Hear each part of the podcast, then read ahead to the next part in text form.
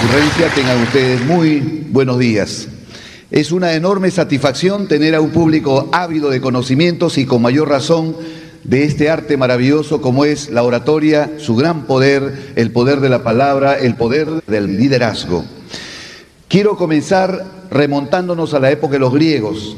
En la Grecia antigua existía una posibilidad, un potencial en el arte del buen decir. Allá en ese tiempo se le daba tanta importancia al poder de la palabra que todo se decidía en los tribunales mediante ella.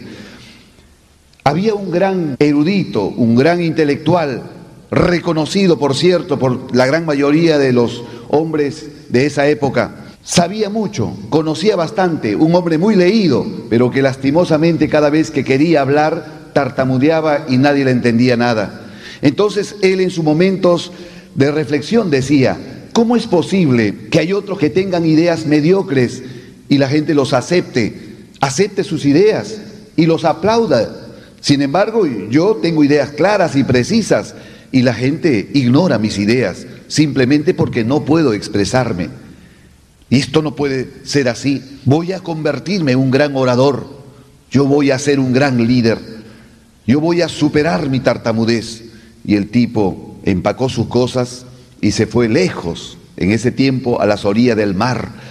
Y se le vio desde que amanecía hasta que anochecía poniéndose piedrecillas, guijarros en la boca y tratando de practicar, pronunciar. ¿Para qué se ponía esas piedras? Para poder darle mayor fuerza, mayor ejercicio a la expresión.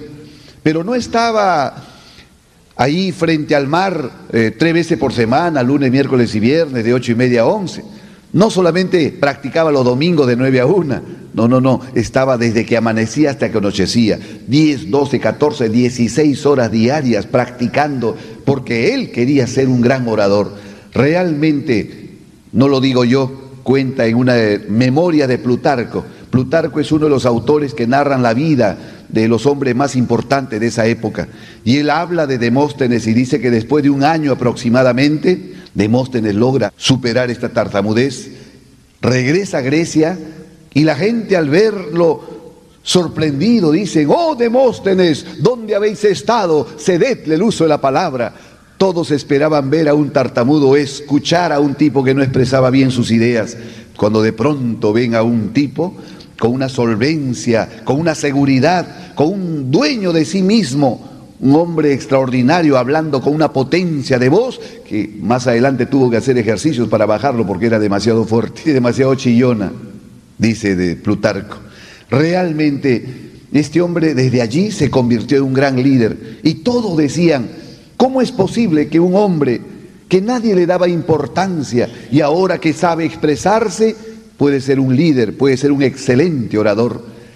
No puede ser. Esto inspiró a todos los estudiosos, los filósofos de aquel entonces, que decían, ¿qué poder tiene la palabra? ¿Qué poder tiene este arte de hablar frente a los demás? ¿Cómo es posible que un hombre, por el hecho de saber hablar, hoy dirija a tanta gente, se haya convertido en un líder? Eso es lo que motivó a todos los estudiosos. Y uno de ellos fue Sócrates, 450 años aproximadamente antes de Cristo. ¿Qué pasó con Sócrates? Fue el primer investigador de la oratoria. Es el que definió a la oratoria como el arte de hablar en público. Incluso sus discípulos Platón o Aristóteles. Platón decía, los buenos oradores deben tener la sutileza de los dialécticos, la ciencia de los filósofos, la dicción de los poetas y el gesto de los cómicos. Imagínense, Platón recopiló todos los conocimientos del maestro Sócrates y los publicó, porque Sócrates jamás escribió ningún libro, posiblemente no tuvo tiempo o nunca lo quiso. Él solamente a ti investigaba sus conocimientos y los transmitía. Eran sus discípulos los que recopilaban esos conocimientos y luego empezaron a transmitir a las demás generaciones mediante sus escritos. Y uno de los más grandes discípulos que tuvo Sócrates, aparte Platón, fue Aristóteles pero fue a la vez discípulo de Platón. Aristóteles, considerado el hombre más inteligente de todos los tiempos, también investigó sobre la oratoria. Sacó un libro, La retórica de la elocuencia, una obra maravillosa. Y Aristóteles fue el primero en fundar una escuela de oratoria en aquel entonces para todas las personas que desarrollaban este arte.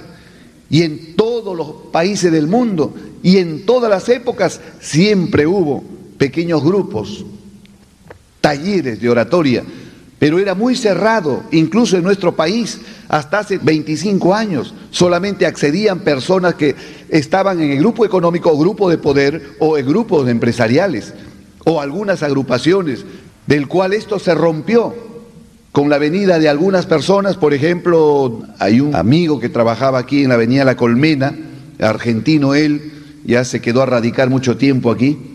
Él fue uno de los primeros, uno de los pioneros de transmitir la oratoria, pero para grupos cerrados. En esos tiempos lo hacíamos masivo y todos necesitamos de la oratoria. Recuerdo una vez un periodista me dijo, ¿quiénes necesitan de la oratoria? Yo respondí, desde el que ocupa el cargo más bajo en una empresa hasta el presidente de la República, porque todos necesitamos dominar este arte. La palabra tiene una influencia poderosa en la vida de los seres humanos.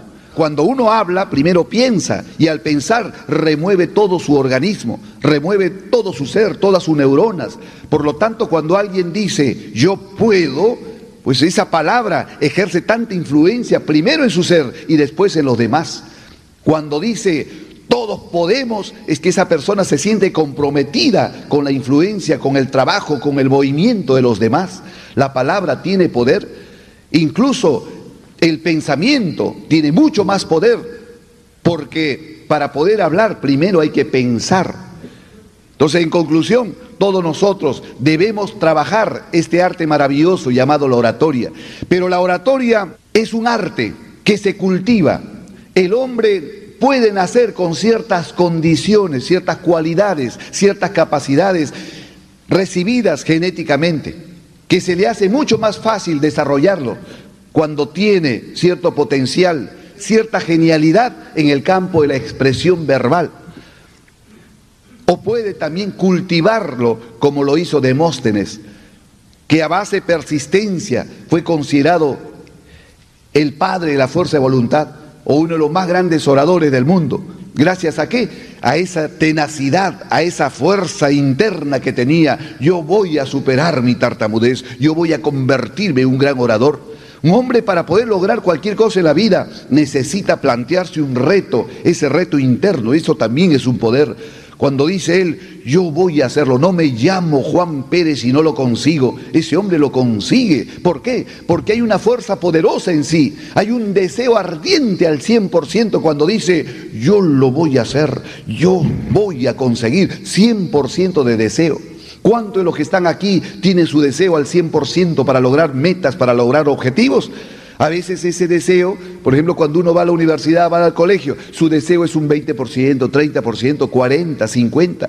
Cuando usted lo desea vehementemente, cuando usted lo desea con una pasión al 100%, eso es posible de conseguirlo y el hombre es capaz, porque el hombre tiene una capacidad ilimitada, puede lograr lo que se propone y para poder hablar en público, para desarrollar ese potencial que hay en nosotros. Imagínense cuántos hombres con su cuerpo son famosos, cuántos hombres con sus palabras son famosas. Ahora, fama, prestigio, dinero, todo lo que pueda conseguir, pero mediante la palabra hay muchas personas que puedan, pueden no solamente ganar dinero, ejercer influencia, influir con sus ideas, para que un orador se convierta en un excelente vendedor, porque todos somos vendedores en la vida, ¿qué vendemos? Primero nuestra imagen, segundo nuestras ideas, porque yo al decir mis ideas y la gente al aceptarlo ya lo está adquiriendo, por lo tanto es como si lo estuviera vendiendo, ¿comprendido?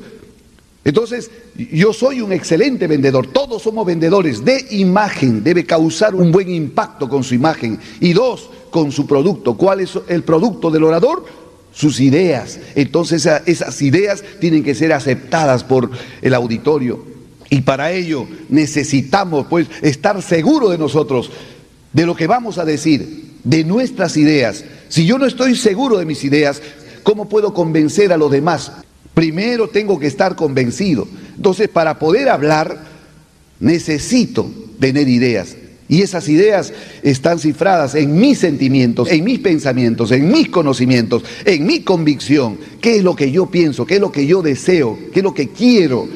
¿Cuánto de las personas tienen amplios conocimientos, son eruditos, han estudiado muchas carreras, eh, dominan muchos conocimientos, pero no saben o no pueden expresarse? Una cosa es no saber el desconocimiento, para eso existe la clase de oratoria, y el otro es el no poder. Cuando uno no puede es porque su problema ya es mental, tiene una actitud mental negativa.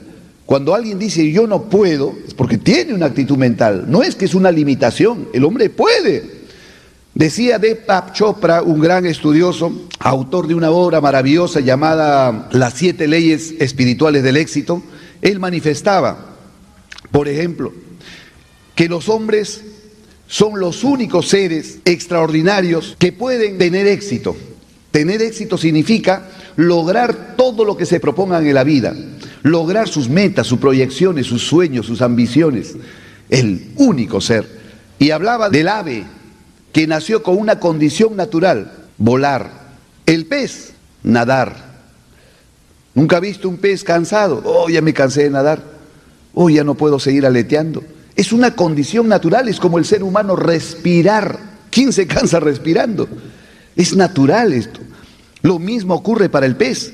Y el hombre puede lograr lo que se propone. Si él quiere volar, vuela y ahí inventa el avión. Si quiere nadar, nada y puede sumergirse bajo el agua con una serie de elementos, pero lo puede hacer. Pero puede lograr lo que él se imagina. Quiere decir lo que está en su imaginación. Para que se descubra la televisión, el hombre se imaginó. Para descubrir y fabricar este micrófono, el hombre lo descubrió. Primero lo pensó y después lo llevó a la práctica. Entonces, cuando uno lo piensa, cuando uno se imagina este aparato, ya lo tenemos en la mente. Ahora no existe, es un intangible, no es tangible, no se puede tocar. Cuando sea, cuando yo lo lleve a la práctica, lo que he pensado se puede conseguir. Entonces, todos necesitamos ideas, imágenes mentales. Cuando el orador sale al frente debe hacerse una serie de imágenes y él lo va ordenando, él lo va transmitiendo de manera ordenada.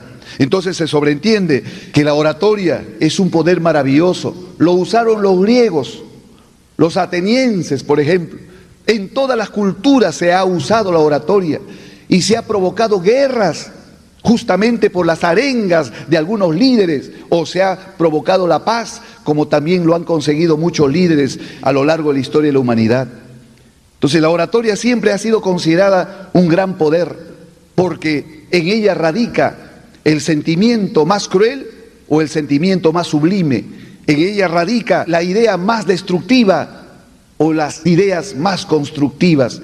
Y a lo largo de la historia de la humanidad han pasado hombres que han usado el don de la palabra, como Cristo, por ejemplo, para predicar una doctrina e imponerlo y vender bien su producto. Tal es el caso que la gran mayoría de nosotros somos creyentes. O como Hitler, que usaba la palabra endemoniada para persuadir, convencer, influir tanto en su pueblo y al final provocar más de 20 millones de muertes. Entonces, la palabra es como una escopeta de dos cañones. Puede ser usado para bien o para mal, depende. Puede ser para engañar a los demás o para unir, hacer reflexionar o motivar a una acción sublime. Todo depende de quién sea el que use este don maravilloso pero es un poder.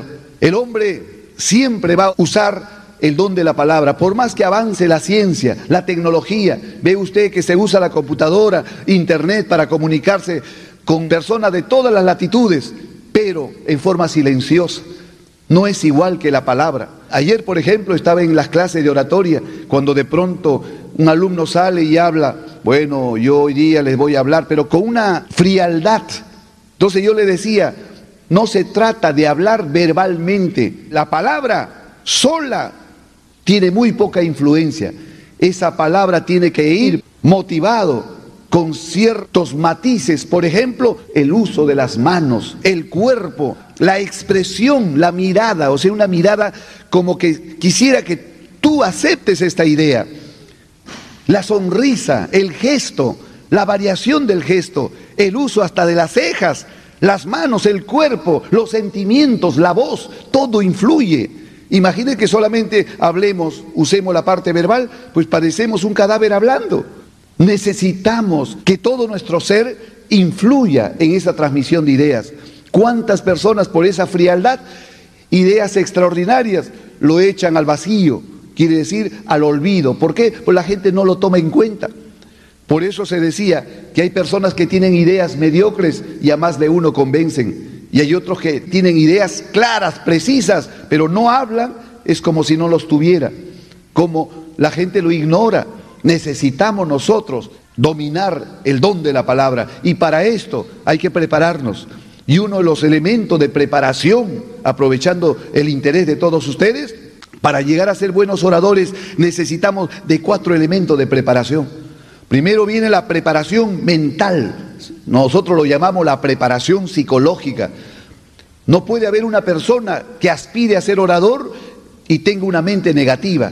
Diga, no puedo, no soy capaz, yo no creo que lo haga, yo soy tímido. Hable mal de sí mismo. Yo soy tímido, yo soy nervioso, yo soy cohibido, no sé qué puedo hablar, no tengo nada, no se me ocurre nada, mi mente está vacía. Eh, cuando estoy ahí sentado me acuerdo de la lección, cuando salgo al frente se me olvida todo, me pongo rojo, ¿qué dirán los demás? Voy a hacer el ridículo, nunca me gustó hablar en público, etcétera. Todas esas ideas son negativas, ¿Por qué vienen a su mente fácilmente? Porque miles de veces lo ha repetido a lo largo de su vida sin darse cuenta en forma inconsciente. Una vez lo hizo, después lo repitió y ustedes saben que todo en la vida se consigue mediante la repetición. Un amigo, recuerdo, cuando era alumno, se presenta, sale al escenario y dice, eh, amigos, eh, quien les habla es Carlos Calderón, Cachay eh, yo no soy de aquí, yo soy de Chiclayo y francamente estoy muy contento de participar con todos ustedes. Francamente, yo ahí en Chiclayo, cuando estaba en la universidad, he descuidado mucho la parte verbal. Eh, francamente, ahora que estoy en Lima, digo, voy a aprovechar para estudiar oratoria y francamente aquí me tienen y realmente esto para mí es nuevo y francamente, y siguió hablando. Usó la palabra francamente en ocho minutos aproximadamente 50 veces. Al final le hice una pregunta delante de todos. Amigo, ¿le puedo hacer una pregunta? Sí. ¿Cuál es la palabra que más has usado a la hora de hablar? Y él respondió, francamente, profesor, no me he dado cuenta. ¿Esto qué significa? Que hay personas que se expresan y no se dan cuenta lo que están expresando. ¿Por qué? Porque lo han repetido tantas veces, ya se le ha hecho un hábito.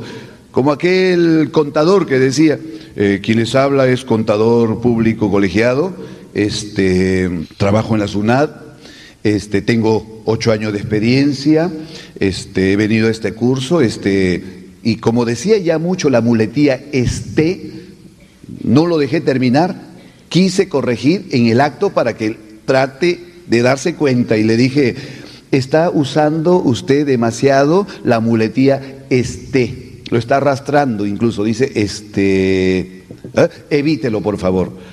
Y el tipo me miró y me agradeció, me dijo, gracias profesor, este, por la corrección que usted me está haciendo. Yo le insistí, le dije, lo has vuelto a usar. Y él, sorprendido, dijo, este, ¿en qué momento, profesor? Es que las personas dicen dicen algo, lo repiten en forma constante y a veces no se dan cuenta. ¿Por qué? Porque es inconsciente. Y las personas a veces desestimulan su motivación cuando se levantan temprano y dicen, ¡ay, qué cansado que estoy! ¡Hoy no he dormido nada! No he dormido bien. ¡Uy, estoy con pésimo estado de anímico! ¡Ay, tengo sueño! ¡Qué flojera! ¿Qué están haciendo? Están haciendo un ejercicio todos los días.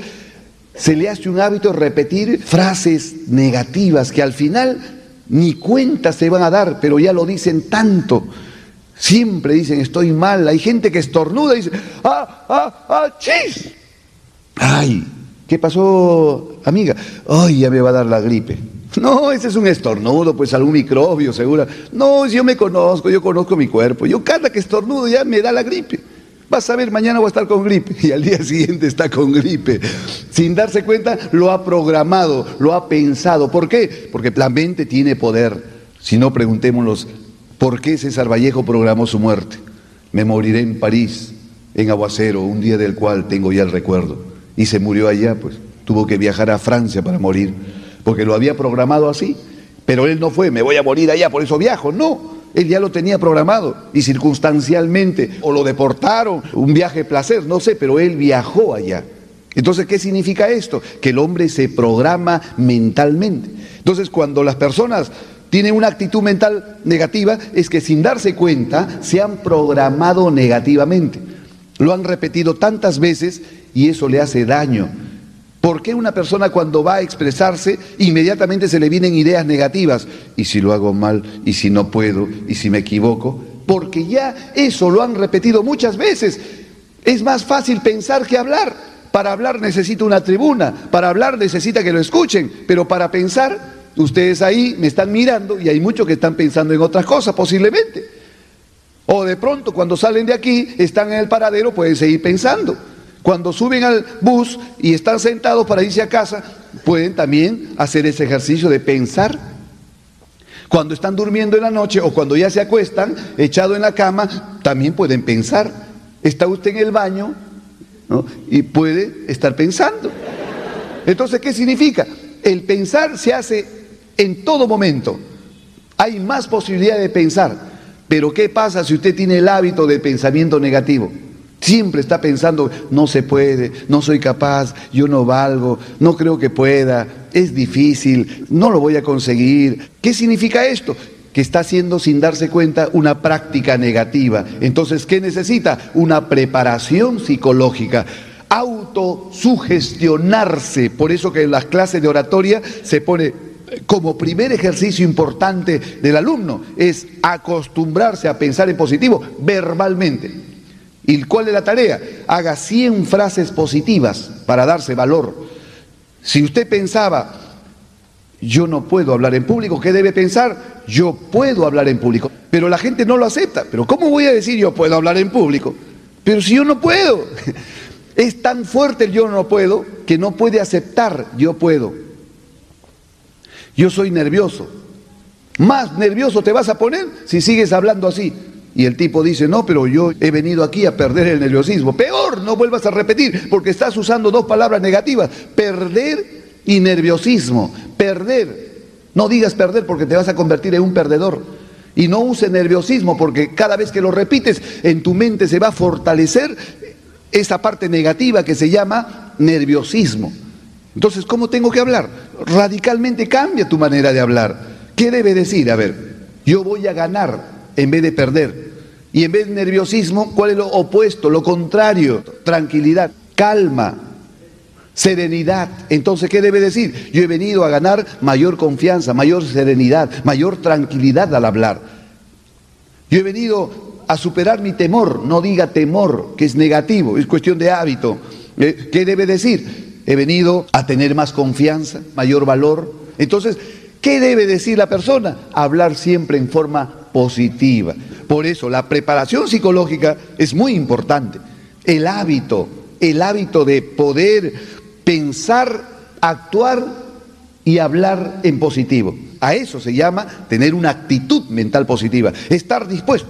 Una persona que de pronto termina el curso tiene una actitud mental positiva, porque le digo, a ver un voluntario para hablar, automáticamente levanta la mano. A veces no sabe ni qué decir, pero ya está con la mano arriba. ¿Por qué? Porque inconscientemente ya se acostumbró durante las clases a aceptar. Una persona que tiene una actitud mental positiva siempre tiene algo que decir.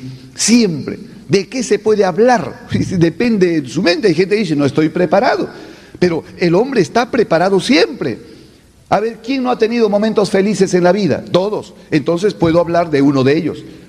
A ver, un momento feliz en la vida. Bueno, cuando me casé, cuando nació mi hijo, cuando eh, me gradué, cuando hice mi primer viaje al extranjero, cuando terminé mi secundaria, cuando festejé mis cumpleaños. Una señora dice cuando cumplí 15 años, cuando conocí al que ahora es mi pareja, cuando compré mi primer auto o cuando terminé de pagar mi casa propia, etcétera. O sea, hay cosas que lo hacen feliz. Basta con recordarlo y dice, a ver, cuente eso. Y uno puede hablar. ¿Dónde lo tenemos? En la mente. tenemos capacidad de improvisar, tenemos muchas ideas, lo que pasa que a veces no nos damos cuenta. Le digo a un alumno, ¿has tenido profesores en tu vida? Uh, muchísimo profesor en la primaria, en la secundaria, en la universidad. Dime los tres mejores profesores que has tenido. Bueno, los mejores profesores, a ver, en primaria, el profesor Rodolfo Justiniano, me acuerdo, un profesor excelente, él nos decía, etc. Comienza a recordar y el hombre tiene 56 años. O sea, que empieza a recordar lo que le sucedió hace 48.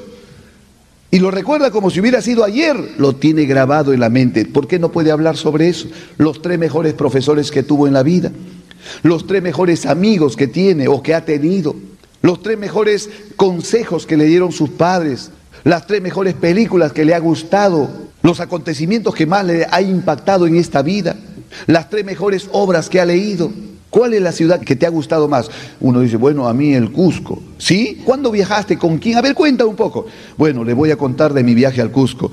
Eh, fue cuando yo estaba de viaje promoción en la secundaria. Éramos, recuerdo, 49 estudiantes de la promoción y íbamos con dos tutores. Se acuerda de todo. Una señora dice, voy a contar mis 15 años. Uy, fue emocionante. Yo no podía dormir un día antes, incluso pensando en mis 15 años. Recuerdo que de Venezuela vino mi prima Paquita. 10 de la noche de ese día me hizo unas trencitas. Y justo a las 10 y 15 vino Rebeca, mi otra compañera, cuando estaba estudiando en tal colegio. Oye, comienza a narrar detalladamente todo lo que aconteció ese día y días previos.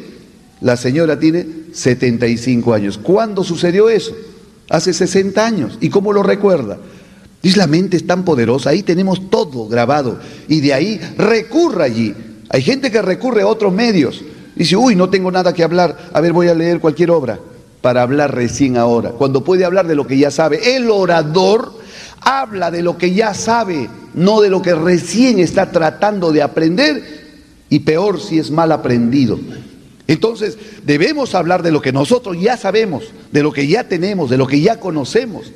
Entonces necesitamos transmitir a los demás ideas del cual nosotros estemos convencidos. Pero para esto, para transmitirlo, yo tengo que tener seguridad, tengo que pensar, yo puedo, yo soy capaz, soy un buen orador, me gusta hablar en público, puedo hablar en cualquier momento. Es una actitud mental positiva. ¿Y por qué pienso así? Porque ya me hice hábito las personas que piensan en negativo tal vez no están acostumbradas. ¿Cuánta gente profesional, profesores, hay muchos seguramente aquí, que dicen, cuando estoy frente a mis alumnos hablo muy bien, pero cuando tengo reuniones de padre familia, cuando tengo otro tipo de reuniones, uy, no sé qué pasa conmigo. Es actitud mental. Cuando estoy con un lustrabotas, uh, me desenvuelvo muy bien. Cuando estoy con un general, ay, general cuando estoy con cualquier persona así, el cobrador de micro, normal. Cuando estoy con el ministro, ah, soy el ministro. Es mental, amigos. El ministro, cuando tiene problemas, se preocupa. A ver, ¿cuál es la diferencia? ¿Quién es mejor en su campo? ¿Usted admira a Mario Vargas Llosa? Muy bien. ¿Como escritor? Como escritor. Como político, malo. En la medicina, nulo. ¿Cierto? En la cibernética, conoce muy poco. En astronomía, cero a la izquierda. Como vendedor, regular. ¿En qué campo se desenvuelve mejor? Como escritor. ¿Cuál es su campo, amigo? Tu profesión, tu actividad, ¿cuál es? Ya, ¿cuál, pero ¿cuál era tu campo? ¿Qué hacías como jubilado? Ah, era militar. En el campo militar, ¿quién es mejor, tú o Vargallosa? Claro, pues cada uno en su campo. Muy bien, gracias. Todos en nuestro campo somos mejores y debemos aspirar a ser el mejor, cada uno en su campo. Es bien difícil ser bueno en todo. ¿Comprendido? Lo importante es ser bueno en algo, pero hay que estar seguro que somos buenos. La seguridad es muy importante. ¿Y cómo se adquiere la seguridad? Con una actitud mental positiva, bien cultivada. Primero, ¿cómo se cultiva? Ya dije, con ejercicios de autosugestión. ¿Cómo se cultiva la oratoria? ¿Cómo se practica hablando? Tres secretos para poder eh, ser buenos oradores. Anótelo bien. Primero, practicar. Segundo, practicar. Tercero, practicar. Y un cuarto, seguir practicando. Entonces, la práctica ayuda muchísimo. Pero ¿cómo practico si yo todavía soy novato con público? ¿Quiénes se van a sentar a escucharme? Ah, para eso están los cursos de oratoria. Ahí todos que también quieren aprender lo van a escuchar a usted y tiene una buena tribuna. ¿Cómo puedo practicar en mi casa? Porque yo estudio dos veces, una vez a la semana, con la lectura en voz alta. Lea en voz alta. La lectura silenciosa es bueno para adquirir conocimientos, pero la lectura en voz alta ayuda para ejercitar este aparato bucal llamado fábrica de palabras Usted va a ejercitar los labios, los músculos de la cara, los maxilares al abrirlo, la lengua, todos estos instrumentos que fabrican la palabra, usted lo va a ejercitar con la lectura en voz alta. Hágalo 20 a 30 minutos diarios, pero hágalo y con fuerza, con vehemencia, lea apasionadamente y va a ver usted que eso le va a ayudar. Cuando venga a clase, usted va a hablar con seguridad y no va a estar, bueno, hoy día voy a tratar. No, lo va a decir con tanta fuerza y la gente lo va a recibir porque se nota que hay no solamente una palabra hueca, sino una palabra cargado con sentimiento, con emoción, con pasión, que el orador lo sabe transmitir y eso le da una connotación de poder. Entonces necesitamos prepararnos en la parte psicológica, actitud mental, positiva, cuestión de hábito, repítalo siempre, pero ¿cómo se consigue? Desde la mañana, desde que amanece. Hoy es mi día de suerte, Hoy aprovecharé este día como si fuera el último día de mi vida. Hoy aprenderé al máximo. Trataré con amor a todos los que me rodean. Hoy contagiaré mi entusiasmo a todos con quienes comparta. Si es vendedor, hoy trataré bien a mis clientes. Hoy trataré a mis clientes con amor. Hoy haré que mis clientes se sientan satisfechos. Si usted se levanta con estas palabras motivadoras cada vez que va a actuar, hoy comprenderé a mis hijos. Trataré de estar en paz con mi pareja. O si usted se programa, esto lo hace hábito todos los días, realmente que sin darse cuenta, así actuará en la vida. Necesitamos programarnos, pero positivamente. A eso se llama la actitud mental positiva. Entonces un orador debe tener una actitud mental positiva. Jamás, ni siquiera de broma, piense en lo negativo. Porque lo negativo le va a hacer daño. En segundo lugar, tenemos la preparación del tema que vamos a hablar. El orador debe estar preparado en eso que va a transmitir a los demás. Debe tener la idea y ponerle cabeza y pies. Una vez que ya tengo la idea, lo voy a transmitir a los demás. Con convicción, con seguridad. Y ya le dije cómo poder buscar un tema para improvisar. Ahora, temas preparados, magnífico.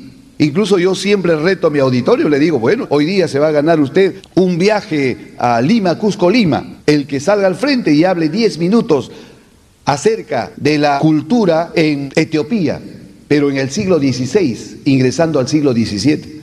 A ver, ya no importa, cinco minutos. Y la comparación de esta cultura en Etiopía en ese siglo con la de Afganistán. ¿Pueden o no pueden?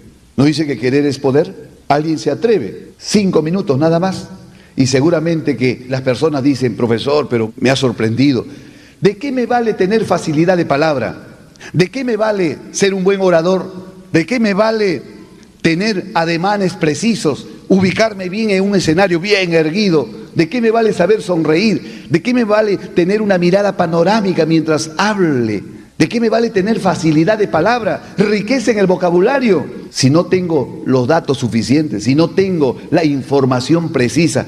Entonces, ¿de qué vale un orador que tenga una actitud mental positiva si no tiene lo más importante, la idea, los conocimientos? Para eso hay que prepararse. A eso se llama temas preparados. Si yo le doy esta tarea para el siguiente domingo, que va a haber otra conferencia sobre la mentalidad positiva, mentalidad ganadora exclusivamente, yo le pregunto, ¿podemos para el otro domingo prepararnos o no sobre este tema? ¿Qué es lo que haríamos? Vamos a internet, vamos a los libros, recurrimos a, personas conocedoras, especialistas, buscamos revistas, todo tipo de información. Nos aprovisionamos de todos los datos referentes a este tema que hemos escogido. Y luego hacemos un resumen, lo repasamos, lo volvemos a ensayar y ya se nos va quedando grabado algunas ideas. ¿Comprendido? Y como no tenemos todavía mucha información y no tenemos práctica, entonces salimos con nuestra ayuda memoria. Pero cuando ya tenemos cierta práctica, ya no necesitamos de esa ayuda memoria, porque ya el orador aprendió a esquematizar todo lo que va a decir mentalmente. pies y cabeza. Primero, el orador debe manejar dos tipos de temas, temas preparados y temas improvisados. Para improvisar, recurra a lo más importante que tiene usted, a lo que ya sabe. No existe la improvisación por improvisación. Toda improvisación tiene una base y esa base es la cultura general del orador. Si no hay cultura general, ¿cómo podemos improvisar? Entonces, primero, actitud mental positiva. Segundo, preparación del tema.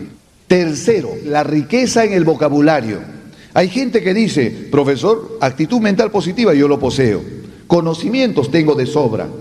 Pero yo no sé qué pasa cuando hablo, parece que me faltan las palabras, quiero decir ideas, pero en ese momento me falta palabras. ¿Qué le falta a esta persona? Riqueza en el vocabulario. Necesita leer bastante y en voz alta. Y al leer también es una práctica de toma de confianza con el vocabulario del autor de la obra que está leyendo, porque usted está utilizando el vocabulario del autor. Le preguntaron a Gabriel García Márquez, una vez consiguió el premio Nobel de la literatura, ¿con cuántas palabras se expresaba? Y él respondió que se expresaba con un promedio de diez mil palabras. Si nos preguntaran a cada uno de nosotros con cuántas palabras nos expresamos, seguramente que no pasamos de 50, 80 o 100. Y a alguien que por ahí practica 200 palabras. Fuera de los pronombres, artículos, preposiciones, no, no, solamente manejo de términos. Entonces, ¿qué significa esto? Que las personas practicamos muy poco. A ver, ¿quién todos los días va al diccionario y aprende dos palabras nuevas? Dos palabras nuevas. Busca en el diccionario el significado y lo pone en práctica frente a la gente con quien comparte todos los días, ya sea en el estudio, trabajo, etc. Dos palabras diarias. En un año sería 730 y en 10 años 7.300 y en 20 años 14.600. Imagínense, más que el premio Nobel de la literatura Gabriel García Márquez, que solamente llega a 10.000. ¿Y cuántos años tiene? 20. ¿Y dentro de 20 años cuánto tendrá? 40. Si quiere, practique a partir de ahora y a los 40 años va a tener una riqueza fabulosa en cuanto a su vocabulario, más que un premio Nobel. Pero si no quiere, no lo haga. Pasarán de todas maneras los 20 años. y habrá practicado, pues ahora con cuánto habla, con 100. Bueno, de aquí a 20 años hablará pues con 200, 250. Algunas palabras al azar habrá aprendido, pero no con una práctica diaria, dos, así sea feriado, su cumpleaños. Hay gente que cuando es su cumpleaños ya no quiere hacer nada. Hoy no vas a trabajar, no, hoy es mi cumpleaños. ¿No vas a almorzar? Ah, sí, hoy almuerzo doble, mi cumpleaños. Entonces, ¿qué pasa? Que las personas creen que, ¿qué tiene que ver su día de cumpleaños, día domingo, sábado? El día tiene 24 horas y lo más justo en este mundo es que todos tenemos 24 horas diarias de vida. Lo tuvo Jesucristo 24, por ser hijo de Dios, no tuvo 24 y un minuto más. No tuvo 25, no, no, no. Sócrates tuvo 24, Maradona tuvo 24, Albert Einstein tuvo 24, todos los seres humanos en la tierra, Mahoma 24, Napoleón Bonaparte tuvo 24 horas diarias de vida. Esos hombres con sus 24 horas les bastó y les sobró, les alcanzó para lograr ser genios, para lograr ser extraordinarios, para lograr sus objetivos y para ser uno de los mejores en este planeta. Nosotros también, ¿cuánto tenemos? 24. O alguien le dice, no, no, no, no uses mucho, ¿ah? 24 tiene vida, pero solamente usa 4, solamente usa 6. ¿Tenemos limitaciones? Por eso se dice que lo más justo en este mundo es que todos tenemos 24 horas diarias de vida y podemos disponer para bien o para mal, podemos aprovecharlo, perderlo, depende de cada uno. Entonces, imaginan ustedes, la persona también puede aprovechar, aprender dos palabras, ¿cuánto tiempo le va a quitar? Un minuto, dos minutos para buscarlo, dos minutos para la segunda parte. En cinco minutos suficiente. Y cinco minutos no es nada. A veces la pasamos en el paradero esperando bus. Uy, estoy media hora y no pasa. Entonces, cuando podemos aprovechar, podemos aprender dos palabras nuevas diarias al año 730. Recuerden bien esto. Y estoy seguro que algunos le van a sacar el máximo provecho. Riqueza en el vocabulario, la primera práctica. Segundo, evitar todo lo que signifique arrastre de palabras o vocales eh, este, y también este, eh, arrastre vocales. Evitar todo eso que desluce la comunicación, son baches. Una persona sale al frente y dice, eh, bueno, este, permítame, ¿no? Presentarme. Cuando debería haber dicho solamente, permítanme presentarme. Dos palabras y usó como ocho. Las seis no valen. Eh, bueno, este, no, no, negación en la afirmación. Ustedes saben, ¿no? Esto es importante, ¿no? ¿Qué estoy haciendo? Estoy usando un término innecesario. Necesito usar y dominar las pausas. ¿Qué quiere decir esto? Los silencios. A veces un silencio es bueno, pero silencios prolongados ya no. Cada cierto tiempo, un silencio de tres segundos máximo o hasta cuatro es bueno. Eso permite no solamente que usted ordene mejor sus ideas, sino que también el público, de algún modo, le preste un poquito más de atención. ¿Qué más? Necesitamos usar la palabra de manera apropiada. No digo correcta porque hay dos formas de hablar. Uno, para dejarnos entender y dos, hacerlo correctamente. ¿Quiénes tienen que hablar correctamente? Los comunicadores sociales, las autoridades, personas que se desarrollan en el ámbito de la comunicación. Todos ellos necesitan hablar correctamente. Sin embargo, hay mucho en nosotros que podemos hablar inadecuadamente, pero nos entendemos. Ojalá ustedes hayan entendido el mensaje. ¿Sí? Ya ves, muchos me aceptan. ¿Y yo qué cosa dije? Ojalá hayan entendido. ¿Cómo debería haber dicho? Ojalá hayan entendido el mensaje. Estoy hablando en forma inadecuada, sin embargo, nos entendemos. Entonces, muchos de nosotros vamos a hablar correctamente y otros vamos a dejarnos entender. La gran mayoría, lo importante es que se deje entender. Eso es bueno. Ahora, en cada lugar a veces se habla de una manera distinta, hay pequeños detalles. Estuve en Venezuela, me emocioné porque vi unas señoras con una pañueleta en la cabeza, que acostumbran ellas a amarrarse, y vendían pues anticuchos en uno de los lugares. Entonces yo me emocioné, dijo, oh, acá también hay anticuchos. Me acerco y le digo, señora, ¿cómo está? Oh, ¿cómo está joven? Véndame un anticucho. Y ella se sorprendió. ¿Anti qué? Anticucho. ¿Qué anti? No le entiendo. ¿Cuál quiere usted? Esto de acá. Ah, pinchos. ¿Cuántos pinchos quiere? Y yo me sorprendí. Sí, deme un pincho nada más. Y ella recién, ah, ya, pues sí, usted no es de acá, no soy de Perú. Ah, y allá como le llaman. Y recién pudo ella comprender que acá le llaman anticucho. Y yo también pude comprender que ahí le llamaban pincho. Imagínense la costumbre, vengo acá y le digo lo mismo a la señora que vende anticucho. Me agarra pues anticuchazos. ¿Por qué? Porque así no se habla. Y aquí ese término tiene otra connotación, ¿cierto? Cuando estaba en la ciudad de La Paz, primera vez llego y ya la gasolina le faltaba al auto, llamo a un señor y le digo, por favor señor, ¿me puede decir dónde hay un grifo por acá? Ah, grifo, me miró fijamente y me dijo, grifo. Pues acá todos tienen grifo en su casa. Gracias, le dije. Acá nosotros lo llamamos grifo, allá lo llaman surtidor de gasolina o estación de gasolina, pero acá nosotros lo llamamos grifo. ¿Y qué es grifo? Revisando el diccionario dice, es el caño por donde sale el líquido. Elemento, entonces grifo es un caño para nosotros. Estamos hablando, bien, no, es un modismo peruano. Igual que cuando uno dice carro, y no es carro, es automóvil, o en España es coche. Uno va a Chile, por ejemplo, eh, por favor, échele 20 pesos de gasolina, le dice usted. ¿Y qué le va a decir el tipo? Disculpe, señor, este, acá no vendemos gasolina. ¿Qué venden entonces? Acá vendemos benzina. Y allá a la gasolina le llaman benzina. Hay pequeños detalles que cada lugar tiene en Argentina. Imagínense a uno con una compatriota. Hola, ¿cómo estás? Oye, ¿qué hace por aquí en Buenos Aires? Aquí, estoy en Buenos Aires viviendo ya hace ocho años y, y yo me voy a trabajar. Nos vemos más tarde. Sí, ¿dónde estás? Vivo en el departamento 8 de ahí del edificio. Ajá, entonces más tarde te voy a recoger a tu departamento. Y recoger, ¿sabe lo que significa la palabra recoger? Es tener relaciones coitales. Acá dice, oye, te recojo, facilísimo. Allá coger o recoger es mala palabra o una palabra demasiada fuerte. ¿Van a pasar a recogerte hoy día? Bueno, acá no hay problema, ¿no? Pero si fuera allá, todos te mirarían. Entonces, lógicamente que La expresión varía, pequeños detalles, ¿no? O como en Colombia también, en un sector de Colombia, ven a un artista, pues excelente, y que dicen, oye, mira, qué chusco. ¿Chusco? Yo escucho chusco. ¿Churro será? No, chusco. Chusco lo llaman a un tipo que es bien parecido, simpático. Acá, ¿a quién se le llama chusco? No, al perro cruza, tiene con 20 cruces, ¿no?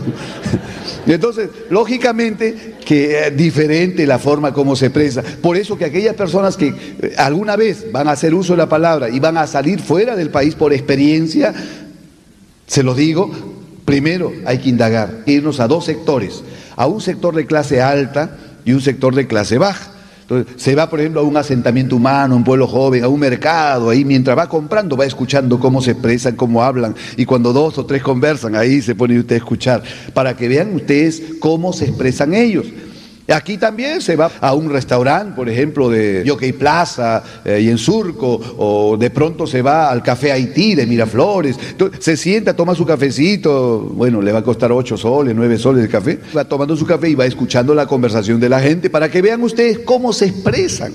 Es lo más importante saber para nosotros llegar a ellos, porque cada lugar tiene sus modismos, sus costumbrismos, incluso Santa Cruz de la Sierra. Oiga, señor, ¿no ha visto una pelada por aquí? ¿Pelada? Eh, no, pero si quieres te ayudo a buscarlo. Le digo, ay, por favor, busco una mujer sin pelos y pensando por qué se le habrán quitado. Y bueno, y, y después me doy cuenta, viene una chica de cabellera larga y dice, ay, ya está la pelada. Oye, ven, ¿dónde te has metido? Le digo, ¿por qué le dice pelada? Si ella tiene pelo. Allá a toda la chica le llaman pelada. A todos los muchachos le llaman pelado. Entonces uno a veces eh, esos pequeños detalles no lo conoce. O como la primera vez que estaba en Cochabamba y me voy a ir a Santa Cruz. Le digo, ¿cómo será Santa Cruz de la Sierra? Uy, es sierra. Me compré dos frazadas. Y cuando voy, pues tenía que despojarme de todo. ¿Por qué? Porque llegaba a 40 grados, era selva. ¿Y por qué le llaman sierra?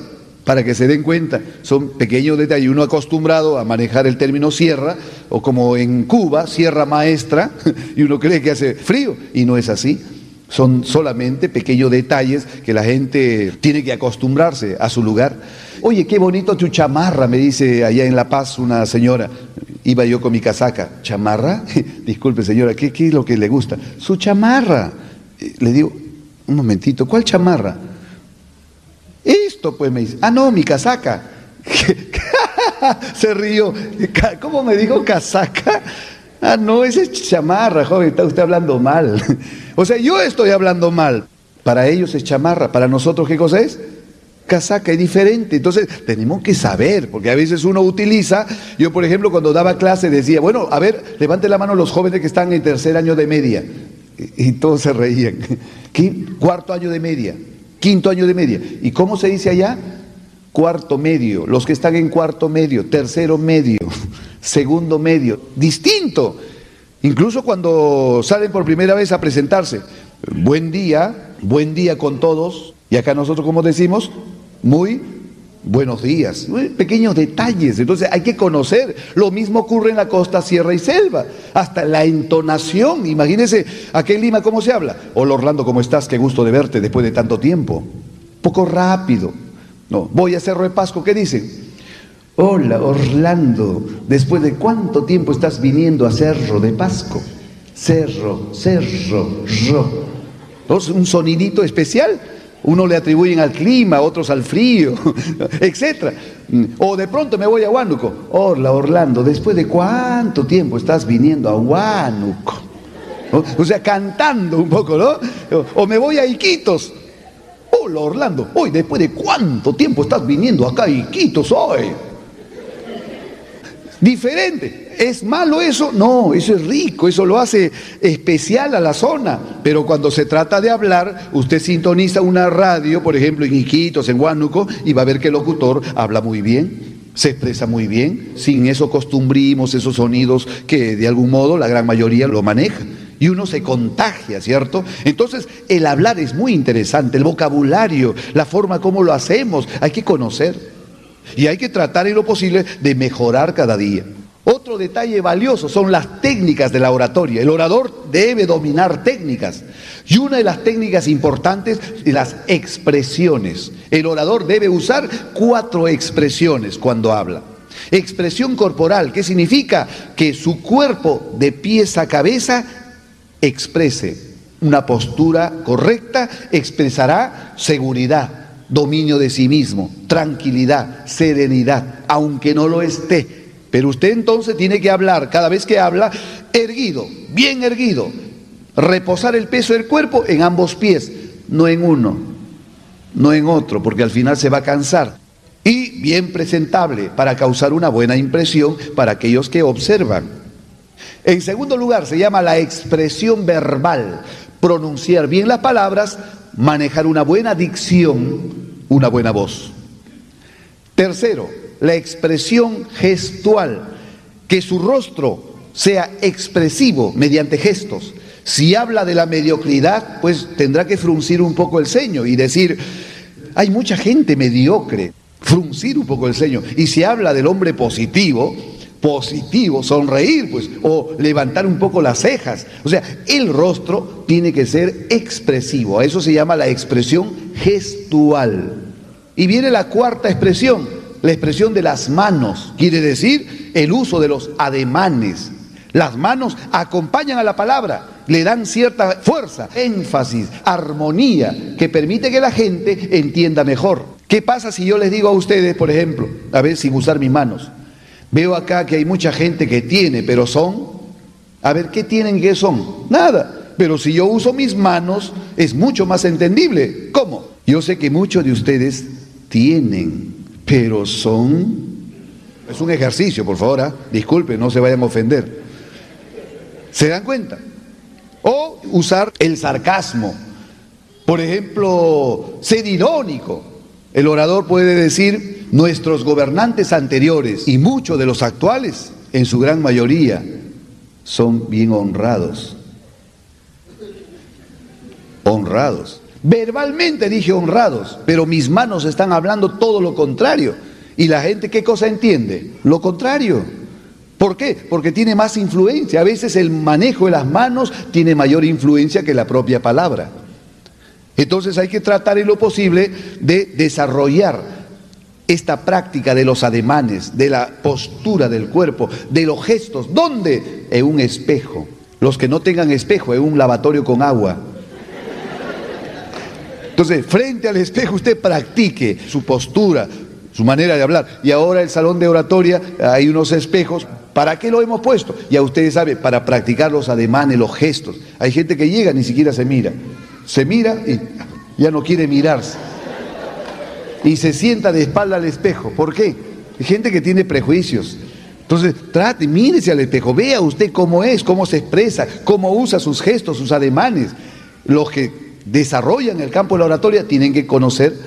Se dice que Aya la Torre, uno de los grandes oradores que tuvo en nuestro país, practicaba frente al espejo, así, hora tras hora, pasaba corrigiendo sus ademanes, sus movimientos, su mirada, o sea, movía las manos este sector y luego miraba al otro sector y luego giraba el cuerpo, o sea, todo eso lo tenía ya practicándolo tiempo.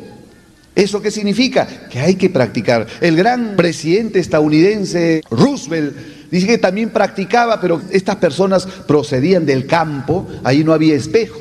Entonces dice que el tipo practicaba con su sombra. Imagínense, aquí hay luces, ¿cierto? Fíjese aquí, se nota una sombra pequeña. Si esas luces lo baja, esta sombra de mi cuerpo se va a gigantar. Entonces, ¿qué hacía? Ellos prendían un mechero, lo ponían en el rincón de su casa, y se veía ligeramente oscuro, pero su sombra se veía reflejada en la pared y entonces miraban su sombra y ahí movían las manos, fíjese, como aquí, al compás de su sombra y practicaban de esa manera. Ellos se veían como un gigante en la pared y ahí practicaban. La gente busca ingeniosamente cómo practicar cuando realmente tiene el deseo. Entonces, en el espejo practique sus gestos, movimientos, cuerpos, sus ademanes. Y con una grabadora, ¿qué puede practicar? Eso es su voz. La pronunciación, las palabras, la entonación. ¿Está bien? ¿Está mal? ¿Le falta? Falta más fuerza, más contundencia. Entonces practique esa contundencia. O de pronto demasiado fuerte. Entonces baje. Demasiado fuerte. Entonces hable un poco más pausado, más calmado. Ya, demasiado calmado no, porque ya va a aparecer del mol. Trate lo posible de practicar muchísimo. Otro ejercicio valioso también para el orador o una técnica es la técnica de las expresiones, ya lo hemos dicho. Segunda técnica, técnica de la presentación correcta frente al público. Esto sí es muy importante y aprovecho para que todos ustedes lo conozcan. Para poder hablar en público necesitamos, en primer lugar, saber ingresar. Ese ingreso se llama el tránsito inicial. Entonces, cuando uno ingresa a un escenario, se llama tránsito inicial, el hecho de aparecer. Ni bien aparece usted, ni bien transpone esta línea donde ya la gente lo va a observar, todos están posando la mirada sobre el orador. ¿Qué tienen que ver? Ver a un orador entusiasta, positivo, dueño y seguro de sí mismo. ¿Se puede notar eso? Sí, por su caminar, gestos, movimientos, su postura, etc. Entonces, ¿qué hay que cuidar en ese tránsito, en ese hecho de ingresar? Primero, la parte corporal, estar bien erguido, caminar erguido. En segundo lugar, la vestimenta, quiere decir estar bien presentable para que el público se lleve una buena impresión y por respeto. Tercero, una actitud mental. ¿Cómo se ve que el orador tiene una actitud mental? Por su sonriso, por su entusiasmo, por el deseo que tiene de ingresar. Y cuarto, mente positiva. Lo voy a hacer bien. Yo valgo mucho puedo, soy capaz. Entonces uno tiene que automotivarse previamente, ¿comprendido? Entonces, cuatro elementos importantes. Mente, cuerpo. Mente, actitud mental, positiva. Cuerpo, bien presentable, bien erguido. Vestimenta apropiada. Entonces, salir automotivándose, lo voy a hacer. Hoy es mi día de suerte, hoy van a ver quién soy yo. El gran Marco Tulio Cicerón un orador allá en el Imperio Romano, extraordinario. Cada vez que salía para hablar, miraba al público, al ver que todos estaban observando, decía, ¿cuánto necesitan de mí estos hombres? Se sentía pues dueño y seguro de sí mismo. El mismo Demóstenes dice que se agarraba de la baranda de donde iba a hablar, miraba al público y decía, hoy hablaré como si de este discurso dependiera mi vida. Es como si le dijeran, estás condenado a muerte. Por favor, quiero salvar la vida. Bueno, te vamos a dar tu última oportunidad. Habla tu mejor discurso. ¿Cómo hablaría usted? Hablaría pues impulsado por el deseo de vivir, ¿cierto? Hablaría con alma, corazón y vida. Ese tipo de motivación es la que necesitamos nosotros. Y eso es lo que hacían estos hombres. El que hacía Demóstenes, el que hacía Marco Tulio Cicerón. Incluso había un orador, Danton, porque Danton, Robespierre, Marat eran oradores de, ahí en la Asamblea de las Dunas de la Revolución Francesa. Dice que Danton decía, hoy hablaré y después de discurso puedo morir feliz. O sea, quiere decir que ellos al hablar daban todo su vida, todo de sí. Después de ese discurso podían morir feliz. Quiere decir que era lo máximo que podían hacer en esta vida. Es como si le dicen a, las personas, oye, te quedan siete días de vida. Siete días de vida. Imagínense que a nosotros nos digan, te quedan siete días de vida. ¿Qué haríamos? Yo pregunto a la gente, ¿qué harías tú? Viviría lo más que pueda. Le daría más atención a mi familia. Otro dice, estos siete días me despediría de todos mis compañeros, mis amigos. A mis amigos me acercaría, lo visitaría, les daría más importancia, estaría más unida a mi familia, le diera amor, cariño, apreciaría mejor la vida, la naturaleza. Si estoy estudiando, le daría más provecho a los estudios, admiraría mejor a mis profesores, perdonaría a mis enemigos, etc. Fíjate, piensa muy lindo, pero él espera todavía que le digan que le falta siete días de vida. Lo puede hacer ahora. Incluso la gran mayoría sabe lo que dice, aprovecharía al máximo estos siete últimos días. ¿Qué quiere decir con esto? Que ahora no lo está aprovechando. Ayer en una clase de oratoria a los jóvenes le decía, a ver, levante la mano los que son trabajadores, todos los que trabajan. Muy bien, los que estudian solamente, levante la mano. Bueno, hay un gran sector de estudiantes y un gran sector de trabajadores. Le pregunto a todos los que trabajan, ¿Qué pasaría si su jefe, supóngase que está en una empresa, lo manda a llamar a la oficina y le dice, hemos cambiado la política de la empresa y a partir de hoy vamos a tener incentivos? Fíjese, estos son los planes y las metas que tenemos que cumplir para el año 2003. Usted tiene este trabajo que hacer. Si cumplimos este objetivo, si usted cumple su trabajo y hasta el 31 de diciembre usted logra que esto salga adelante, el incentivo es el siguiente. Usted tendrá un mes de vacaciones, un pasaje de ida y vuelta a Europa con 5 mil dólares de bolsa. ¿Comprendido? ¿Cómo trabajaría usted? ¿Igual o mejor? A ver, en unísono. Uno, dos, tres. ¿Cómo? Ya ves, casi todos han dicho mejor. Eso quiere decir que no están trabajando bien. ¿Se da cuenta o no? No están dando lo mejor necesitan incentivos. En la vida necesitamos motivación. La gente se puede mover, pero con más motivación. Entonces hay líderes que necesitan ser motivadores. Hay empresarios que necesitan motivar a sus empleados. Y hay empleados que necesitan automotivarse para trabajar dando lo mejor. La mayoría no damos lo mejor. Cuando llega una motivación, recién nos movemos. Pero a veces, ¿qué pasa? Cuando están acostumbradas a trabajar mediocremente, así lo motiven, el día que le dan la motivación, ese día trabaja bien, pero al día siguiente sigue trabajando como estaba acostumbrado a trabajar. Entonces, ¿cuál es el secreto? El secreto es actuar como nosotros debemos actuar. Hay un tipo le pregunta, oye, ¿por qué tú no rindes lo mejor? No, porque el negocio es de otros. Si fuera mío, ahí sí le pusiera todo. ¿Y cuánto tiempo tienes trabajando? 20 años ya. Estoy seguro que si el tipo pone su empresa, va a trabajar igual que antes. ¿Sabe por qué? Porque ya él está habituado a esa forma de trabajo. Hace muchos años fui a visitar a un amigo. Ambos estábamos contentos de vernos cuando de pronto entro a su casa y veo todo desarreglado, falta pintura. O sea, el tipo había descuidado. Entonces le digo, si quieres te ayudo a pintar, ¿no tienes un, poco de pintura? Compramos. Yo, no te preocupes, como quien conversamos. No, me dice, así nomás déjalo. ¿Por qué? No, si no es mío, hermano, estoy alquilado nomás. ¿Para qué lo voy a mejorar? ¿Cuánto tiempo tienes viviendo acá? 25 ah, años. Toda una vida. 25 años, es como si fuera suyo. O sea, las cosas son nuestras mientras lo usamos. Este podium, este micrófono, este pedestal me sirven. No sé si será alquilado o no, pero en estos momentos que lo uso es mío. ¿Me comprende? Que sea propio o no propio. No hay nada propio en la vida. ¿Qué? ¿Usted tiene casa propia? Mañana se muere y ya no es suyo. Es de otros. Sí, pero es mi hijo. Está bien, pero eh, su hijo es otro, no es usted. Y si no tiene hijos, ay, ¿verdad, no? Entonces, ¿qué significa? Que las cosas son propias cuando uno los usa mientras yo lo uso. Es mi propiedad. Además, todos somos inquilinos en esta vida, ¿cierto o no? El dueño de este cine es Juan Pérez. De acá a 50 años este cine seguirá existiendo, ya no será Juan Pérez, será Perico los Parlotes. Y de acá a 100 años o 150 años seguirá existiendo el cine y otros serán los dueños. ¿Y qué pasó? Este cine tuvo muchos inquilinos, que sean propios, alquilados, lo importante que fueron inquilinos Linos, bueno, pues es una forma de pensar, simplemente que por ahí lo lanzo.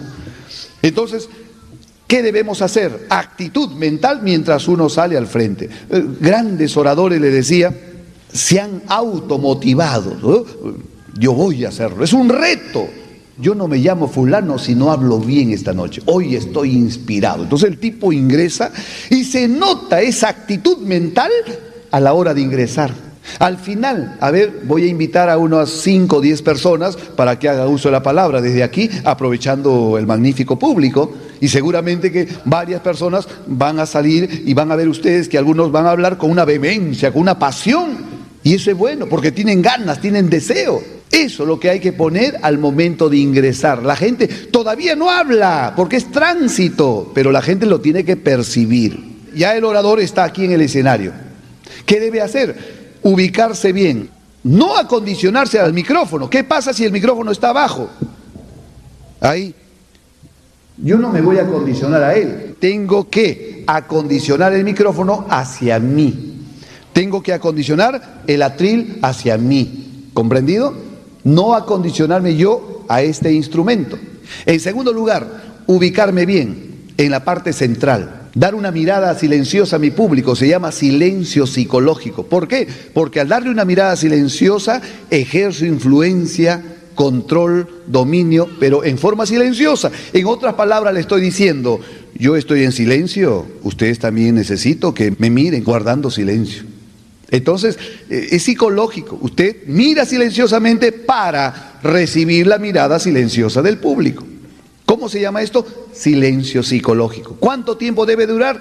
Mínimo cinco o seis segundos puede ser 8, 10, 12, en grandes concentraciones, en mítines. Este silencio psicológico a veces se prolonga al minuto o pasa del minuto. Cuando sale el orador, la gente lo aclama, él saluda, él quiere hablar y la banda de músicos quiere hablar, los eslogan, quiere hablar, eh, comienzan a dar frases o eh, quiere empezar, revientan los cohetes.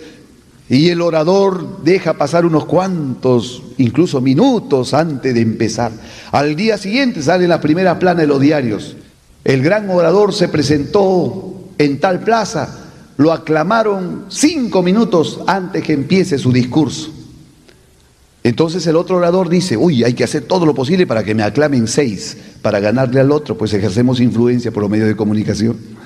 Entonces a veces hay silencios psicológicos provocados, quiere decir artificiales. ¿Se puede provocar? Sí, pero lo ideal es cuando uno ingresa y la gente está lista por escucharnos, 5 a 6 segundos, es lo mínimo.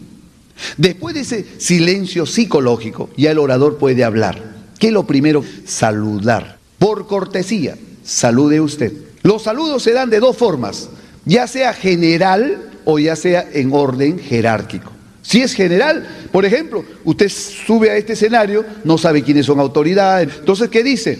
Distinguida y gentil concurrencia, tengan ustedes muy buenos días. Suficiente, está generalizando. Pero si usted supiera de la presencia de autoridades, invitados, eh, personalidades en el campo intelectual, etcétera, ¿qué debe decir? Saluda en orden jerárquico. Distinguido señor director, entonces comienza por el director. Está en un colegio, ya sabe el orden jerárquico. Está en un campo militar, ya sabe el orden jerárquico. Entonces, nosotros debemos manejar eso, ¿cierto? De acuerdo a nuestra organización. Pero por respeto, saludamos a las personas. Estamos en un colegio. Distinguido señor director del centro educativo XXI, doctor fulano de tal. Amabilísimos miembros de la plana docente y administrativa de este plantel estimados y esforzados padre de familia, queridos alumnos, si soy profesor, si soy alumno, queridos compañeros de clase y al final, y público en general, por si acaso alguien se haya quedado sin que lo haya saludado en forma personal. Al final generalizo para que todos sientan que lo he tomado en cuenta. Tengan ustedes muy buenos días. Después de ese saludo, uno ya debe hablar, pero siempre al comienzo es bueno elogiar. ¿Qué significa elogiar al público? Decirle algo agradable, pero no solamente al público, podemos elogiar el lugar donde estamos, o podemos elogiar la estación en la cual nos encontramos, el clima, o sea, ahí viene ya el cúmulo de elogios, palabras de elogio. Entonces usted puede usar el triple elogio. Primero al día, en esta linda y agradable mañana, ¿a quién está elogiando? Al día. En este pequeño y acogedor recinto, o en este magnífico teatro, Cinetagna, ¿qué estoy haciendo? Elogiando al lugar. Me siento muy contento y feliz, me estoy elogiando a sí mismo, de dirigirme a un público tan selecto como ustedes, estoy elogiando a mi público. Pero hay gente no. Bueno, acá estoy, voy a hablarle de la basura. Todavía escoge temas negativos, ¿no? La basura, cuando puede hablar de la limpieza. Directamente viene a insultarnos. Entonces, lógicamente que primero hay que entrar en una relación, ¿no? en una toma de confianza. Y esa toma de confianza se da gracias a qué? A las palabras de elogio. ¿Cómo se llama? Triple elogio. En este día tan especial, en esta hermosa y bella mañana, en este día de verano, en este caluroso día, ¿entiende? Me siento profundamente emocionado, feliz ¿Puedo decir que estoy contento si estoy con cólico? ¿Tengo dolor de muela? A la gente no le interesa si le duela la muela o el estómago, la gente no le interesa sus dolores. ¿Sabe lo que le interesa a la gente? Le gusta que lo elogien. A la gente le gusta que le digan cosas bonitas. A la gente le gusta que se interesen por ellas. Entonces hay que darle lo que a la gente le gusta. Como un alumno me preguntó antes de ayer en una clase, profesor, ¿cómo puedo agradar al público? ¿Cómo puedo hacer que la gente se lleve un buen concepto de mí? Entonces le di un ejemplo muy valioso. Le dije así, hace un buen tiempo estuve yo yéndome a mi casa y me encuentro con un amigo y me dice, hola Orlando, acompáñame, voy a visitar a una amiga, ¿tienes tiempo? Ah, listo, te acompaño. Fuimos a visitar a la amiga, toca la puerta y sale su amiga. Hola Carlitos, qué gusto de verte. Le da un abrazo, le da un beso. Y yo pensé que pues será algo de Carlitos, ¿no? No, no, también la señora dice, tu amigo, ¿cómo está joven? ¿Qué tal? Joven, me dijo. Primero me empezó a elogiar. En segundo lugar, también me dio mi abrazo, me, me dio un beso. O sea, es como si me conociera. Pasen, por favor. Tomen asiento. Me dio tanta preocupación. Uy, qué calor que hace. Le voy a servir. Ayer he preparado un juguito de maracuyá. Es riquísimo. Pruébenlo. Señora, usted, ay, verdad, yo también. O sea, más se preocupaba en nosotros. Y yo pensaba que solamente era por Carlitos, también por mí. Y yo recién la conocía. Nos invitó a almorzar, nos trataba bien, Carlitos le contaba sus cosas y la señora lo escuchaba con bastante atención. Y cada vez que hablaba la señora, eh, movía la cabeza afirmativamente, regalándole una sonrisa. Y cuando Carlitos le decía que le sucedía tal cosa, así se interesaba. Uy, ¿y qué tal? Y cuéntame, ¿y cómo fue? O sea, le daba tanta importancia. Y cuando me tocó hablar a mí, también la señora me miraba fijamente, me regalaba su sonrisa, me daba un gesto de aceptación.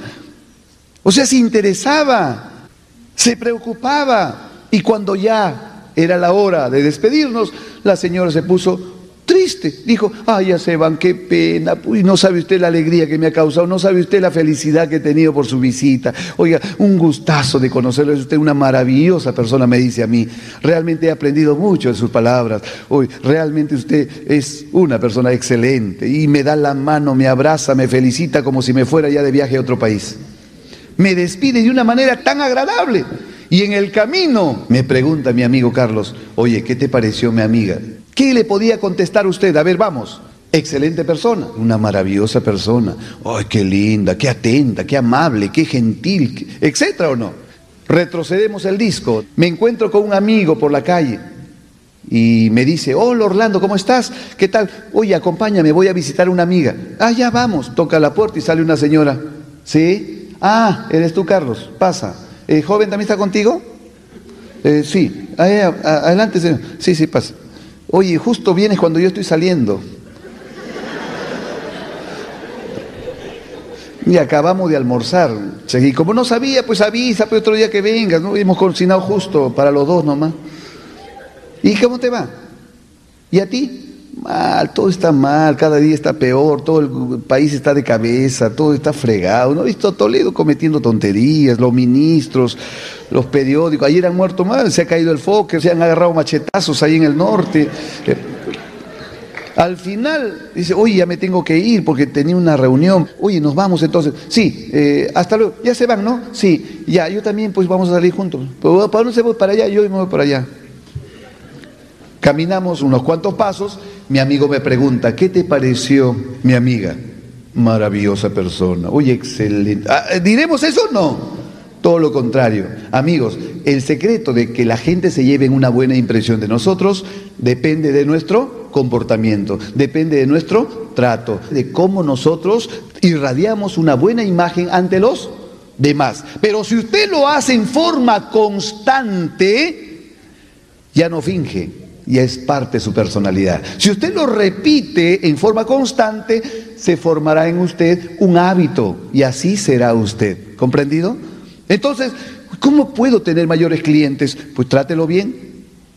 Una vez estaba en una conferencia sobre cómo ganarse clientes para toda la vida. Lo vamos a programar para el mes de febrero en el TEA. Entonces, eh, ¿cómo ganar clientes para toda la vida?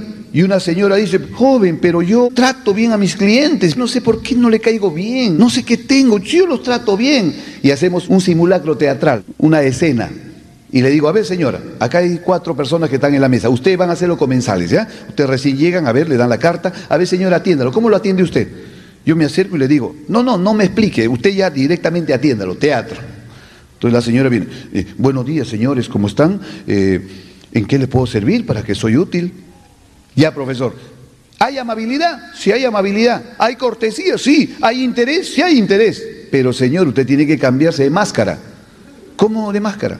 Pues, yo no tengo máscara. No, pues es un decir. Usted tiene que cambiar su semblante. Mire, una cosa es decir, Señor, buenos días, ¿en qué le puedo servir? Y otra cosa es decir el gesto más agradable. Buenos días, ¿en qué le puedo servir? ¿Entienden o no? Eh. Hay una práctica oratoria que es muy graciosa, donde los alumnos eh, tienen que practicar justamente la sonrisa. Una cosa es sonreír y otra cosa es hablar sonriente. Entonces, la tarea es hablar dos minutos, pero manteniendo la sonrisa durante esos dos minutos. Entonces vienen los alumnos y dicen, estimados amigos, es una enorme satisfacción estar frente a un público tan agradable como ustedes. El día de hoy quiero compartir un tema muy valioso como es la sociedad peruana. La sociedad peruana, y después me dice, profesor, ¿me permite un ratito nomás? Ya, ah, disculpe, profesor, oh, qué difícil había sido este ejercicio. Eh, ya, continúo. Como le seguía diciendo, qué difícil para las personas. Hay otros que no. Estimados amigos, hoy sonríe. Estimados amigos, o sea, ellos sonreían, pero a la hora de hablar se ponían serios. No están acostumbrados. Por eso que hasta eso se ejercita. Y usted lo puede ejercitar frente al espejo. A ver, viene un cliente. Buenos días, señor. Eh, ¿Cómo está? Tome asiento, si fuera tan amable. Y ahora diga, Buenos días, señor, ¿cómo está? Tome asiento si fuera tan amable. El tono de voz influye, el gesto influye, la mirada influye. Entonces, todo eso se practica, pero hay personas que ya durante su vida han hecho una práctica negativa y ellos creen que así es lo correcto porque desconocen pequeños detalles insignificantes ustedes saben que los detalles marcan la diferencia. Entonces, la forma como debemos nosotros manifestarnos al comenzar nuestra exposición es la sonrisa. Y para que esa sonrisa sea natural y no sea fingida, tiene que poseer cierto hábito, hacerlo siempre. Y para que esa sonrisa sea natural, tiene que salir de la parte interna del ser. Quiere decir, del alma. Y para que esa sonrisa sea natural, tiene que usted estar automotivado. Y para que esa sonrisa sea natural, tiene que usted tener una actitud mental positiva. Para que esa sonrisa sea natural, tiene que estar usted inspirado, motivado, contento, con buen estado anímico. Un excelente orador, cuando está con un pésimo estado anímico, no da su mejor discurso. Es como el futbolista, excelente futbolista, pero ese día pierde su equipo y él su peor partido juega. ¿Qué pasó? Si es excelente profesional, algo influyó en él.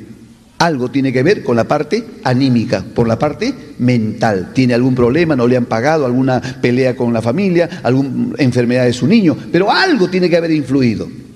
Entonces necesitamos estar con buen estado anímico. Y si tiene problemas, hay que comprender, ya sería dos problemas. Uno, el problema que tenemos y dos, el problema de tener una mente negativa, que todo me va a salir mal y me voy a ganar un cúmulo de problemas, porque la gente se va a llevar una pésima impresión de mí. Entonces necesito tener siempre una actitud mental positiva. Desde que se levanta, haga sus ejercicios, yo puedo, yo puedo, soy capaz. Yo antes de salir, ustedes saben lo que estaba haciendo allí, estaba justamente haciendo esto. Soy capaz, yo puedo, ahora van a ver quién soy yo. Estaba automotivándome, es como el jugador de fútbol que sale de la cancha, sale de la cancha, que se persigna, pues es su motivación. Antes de salir al césped, ¿qué hacen? Se dicen una frase de arenga, ¿cierto? En grupo. Es una motivación. El orador tiene que estar motivado para poder salir. Entonces, cuando ingresa, está motivado. Si está motivado le sale todo bien, hasta se inspira. Quiere decir que mientras está hablando las palabras le brotan de manera espontánea. Él no sabe por qué, pero es producto de la inspiración. ¿No ha visto a los adolescentes o los jovencitos que cuando se enamoran, Uy, le mandan cartitas a la chica y le dicen cosas maravillosas y todavía no siguieron el curso de literatura. Todavía no les ha tocado. El siguiente año le va a tocar. Pero ellos, ¿cómo se inspiran y les salen poesías maravillosas? Todavía no recibieron esas clases. ¿Cómo fue? Producto de una inspiración. ¿Por qué? Porque está sintiendo. Cuando el hombre siente, veo que hay un ataúd. Cuando destapo el ataúd, veo que es mi padre. ¿Qué puedo decir en ese momento? ¿Qué podría hacer? Seguramente que voy a querer sacar el cadáver de mi padre, abrazarlo y besarlo y decirle, papá, ¿por qué te has ido? Papá, te quiero. Papá, te amo. Papá, ¿por qué me dejas? Yo te quise mucho. Le diré tantas cosas. No, no, no, no. Yo a veces soy frío, no.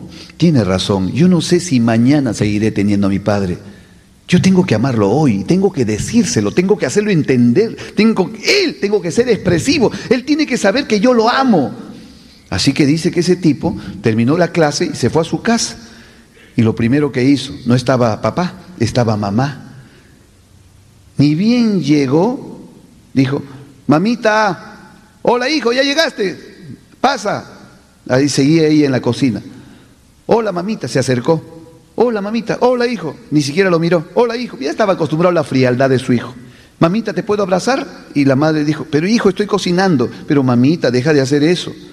Pero hijo, ¿cómo me vas a felicitar? Si hoy día no es mi cumpleaños, falta dos meses. Mamá, quiero abrazarte, pero hijo, Navidad ya pasó, Año Nuevo también. Mamá, quiero, quiero abrazarte fuerte, pero hijo, para mayo, Día de la Madre, todavía falta. No, mamá, hoy quiero abrazarte yo. bueno, pues hijo, ¿por qué, quiere, ¿por qué querrá abrazarme? Dice ella. Mamita, quiero darte un abrazo y quiero decirte que te amo, te quiero mucho. Mm, le abrazó tan fuerte, le, llenó de besos y le dijo, te quiero, madre. La madre se sintió sorprendida y, ¿qué pasé, hijo? ¿De cuándo acá tantos años nunca ha hecho eso? La madre se quedó sorprendida y su sorpresa permitió que le dé una mirada fija a él, mirando, pues, ¿qué pasa con este muchacho? Lo mismo hizo con su padre, vino su padre, le dio un abrazo tan fuerte, en la noche conversaron los dos. Bueno, duermen juntos, dice, oye, ¿qué pasó con el muchacho? No sé, ha venido, me ha abrazado como nunca, me ha hecho sentir, caramba, algo especial. Así, ah, eso es lo que te iba a contar, a mí también me abrazó fuerte. Me dijo que me quería. Ay, mi hijo, me, me ha hecho sentir el hombre más feliz. Recién hoy día sé que mi hijo me quiere. Sí, a mí también, yo pensaba que no me quería. Increíble. Ellos estaban sorprendidos. Jamás se lo habían expresado. Al día siguiente, la mamá se levanta temprano, hijito, ven para que tomes tu desayuno. Pero no era, hijo, ya, toma tu desayuno. No, ya era un hijo. Quiero que tomes tu desayuno con una mirada fija. Incluso cada paso que dabas, quería mirarlo a los ojos, quería encontrar por qué ese comportamiento. Y el hijo le dio un beso, le dio un abrazo, se sentó, le empezó a dialogar, le hablaba mostrándole una sonrisa.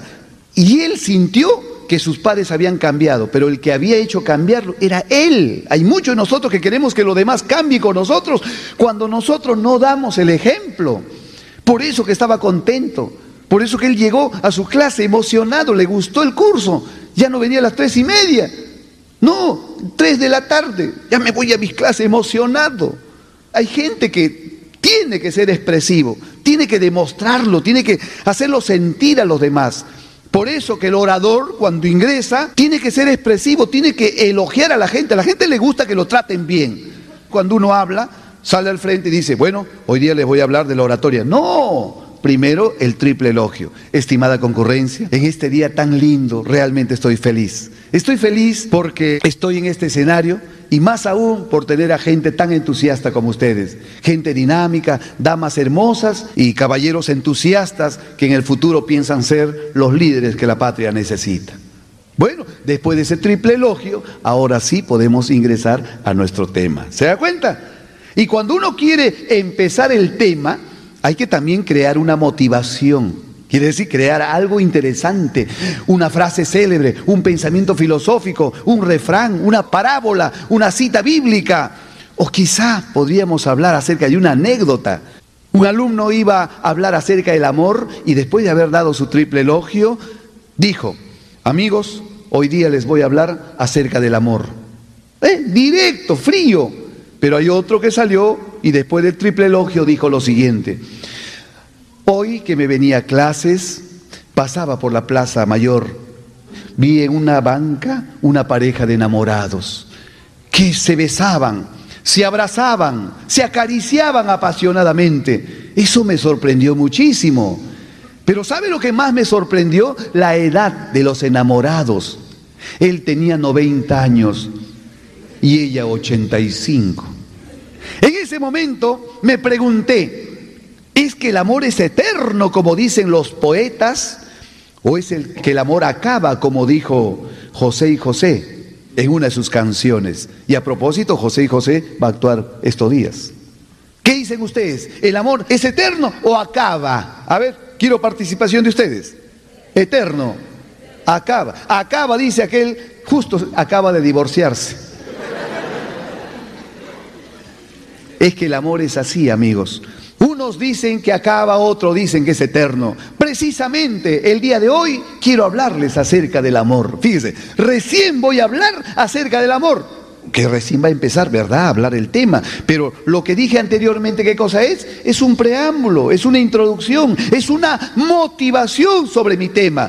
Porque si yo voy a decir, mi tema es tal, muy frío, la gente no lo va a recibir. Yo tengo que hacer un preámbulo. ¿Comprendido? Entonces, cada vez que tengamos que hablar, busque algo interesante. Eso interesante es como la carnada en un anzuelo. Lo lanza al mar o al río. ¿Para qué? Para atraer peces. Y el orador, ¿para qué usa esa carnada? Esa motivación inicial. ¿Para atraer el interés de los peces? No, del público que lo va a escuchar. Entonces necesitamos buscar algo, a ver cómo empiezo, a ver qué digo, algo interesante. Entonces hay que encontrar, voy a empezar con una frase interesante, a ver, una frase del gran escritor peruano Manuel González Prada. Entonces el tipo va a hablar acerca del valor de los seres humanos o del entusiasmo que debemos tener. Entonces escogió una frasecita y dice, estimada concurrencia, el gran escritor Manuel González Prada, en una de sus maravillosas obras, dijo, no son muertos los que la dulce calma, la paz disfrutan en la tumba fría. Muertos son aquellos que viven en la tumba fría. Y digo esto porque nosotros jóvenes, y comienza recién a ingresar, pero ¿qué es lo que dijo al comienzo? Una frase célebre de Manuel González Prada. Y él lo escogió y pensó que esa frase iba a impactar al público. Entonces, podemos encontrar frases interesantes para comenzar. Podemos encontrar algo gracioso, una anécdota, lo que conté acerca del amor, ¿por qué cosa provocó? Cierta risa, cierta carcajada, cierta alegría. Hay motivaciones que puede provocar carcajadas, risa, alegría. A eso se llama motivación inicial humorística. Pero hay también algunos que provocan reflexión profunda. Como una vez un tipo iba a hablar de un tema que después ustedes se van a enterar y empezó de esta forma. Estimados amigos, en un pueblo muy cercano vivía una familia muy unida compuesta por cinco integrantes, la pareja de esposos y los tres hijos. Al pasar el tiempo, los tres hijos se casaron y cada uno se fue a vivir muy lejos. Uno se fue a vivir al Japón, otro se casó con una estadounidense y otro se fue al norte del país. Resulta que esta pareja de personas se quedaron solos y eran ancianos. Vivían ellos felices, extrañando a sus hijos que de cada cierto tiempo se comunicaban con ellos. De pronto murió la esposa y el hombre quedó triste, solo solamente acompañado de su perrito. El hombre estaba destrozado, todos los días salía al patio, se sentaba y pensaba en la muerte de su esposa. Tanto sufrimiento tuvo este hombre que un día sentado cayó al suelo y nadie supo qué le pasó. Solamente su perro se acercaba a oletearlo y al sentir que él estaba mal, empezó a ladrar más de lo normal, alertando a los vecinos. Los vecinos vinieron y al ver al hombre que estaba tirado, llamaron a la ambulancia y se lo llevaron. El perro emocionado quiso ingresar a la ambulancia y no se lo permitieron.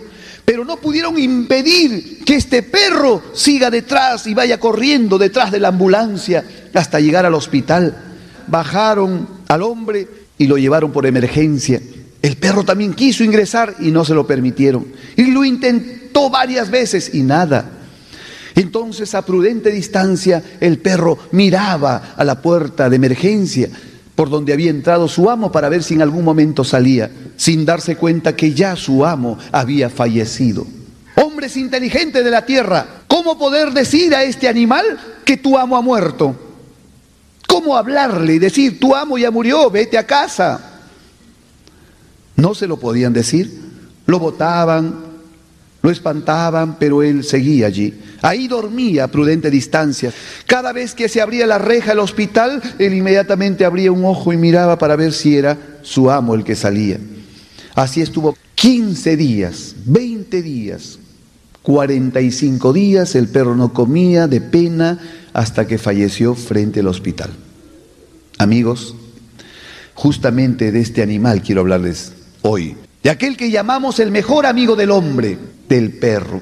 Dice, recién va a hablar del perro. ¿Qué provocó risa? No, reflexión. Caló en el sentimiento humano. Quiso hacer tomar conciencia, hacer reflexionar a su auditorio. Entonces, ¿qué quiere decir esto, amigos? Que el orador puede hacerlos reír, puede hacerlos reflexionar, puede pararlos, puede sentarlos, puede echarlos con la palabra. La palabra tiene poder. Otro alumno salió al frente y quiso experimentar y dijo, amigos, ayer estuve caminando por el, distrito de La Victoria y fui justamente por Nicolás Arriola, donde hay unos cerros de basurales. Bueno, eso fue ayer porque ahora parece que lo han limpiado con el nuevo alcalde, el señor Bazán. Estaba caminando por la vereda y ya no podía pasar porque la basura había invadido la vereda. Entonces, ¿qué hice? Quise pasar por la pista, pero los carros pasaban a velocidad, entonces comencé a querer pasar por allí encima de la basura, hasta que resbalo la basura y cuando pongo la mano, justo había excremento. Y había tantas moscas, entonces, ¿qué hice? Empecé a sacudirlo y sin darme cuenta me cayó por todo el rostro. Realmente, y una mosca que estaba y quise hacerlo ahí, me embarré la nariz. Y la gente decía, ah, no sigas, no sigas, ay, qué asqueroso. Momentito, ¿verdad pues? Disculpen, no hay nada aquí. No, está limpio. Es una imagen mental que usted se ha creado y que yo lo he provocado a que usted sienta asco o pueda sentir alegría o pueda sentir pena. Entonces el orador tiene que preocuparse en su introducción inicial. ¿Cómo empiezo a hablar? A ver, algo interesante, algo que pueda contarles, alguna experiencia. Y luego lo dice, llama la atención, eso viene de la carnada y recién empieza el tema. ¿Comprendido? Una vez que ya empieza el tema, usted el tema lo divide en tres partes elementales. La parte inicial, la parte central y la parte final. O puede decir idea A, idea B, idea C. O puede decir lo bueno y lo malo, lo positivo y lo negativo. Es cuestión de buscarle un orden establecido. Y luego de transmitir esas ideas ordenadamente, ingreso a la parte de las recomendaciones, las conclusiones o las alternativas de solución. Y después de esas alternativas de solución, tengo que decirle pues qué hacer, cómo hacer, cómo actuar, etcétera, después de lo que he tratado. Ahora me preocupo cómo terminar. Así como me preocupé de iniciar mi discurso, de iniciar mi tema, impactando con algo interesante, gracioso, ahora me preocupo cómo finalizo, también impactando.